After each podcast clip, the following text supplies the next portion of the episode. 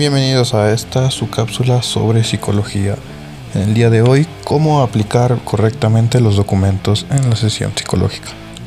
Para comenzar, tenemos el consentimiento informado, el cual el psicólogo le entrega o le hace saber a el usuario que este está acatando y aceptando la forma de trabajo de el psicólogo, el cual previamente debe de haberle informado mediante el encuadre.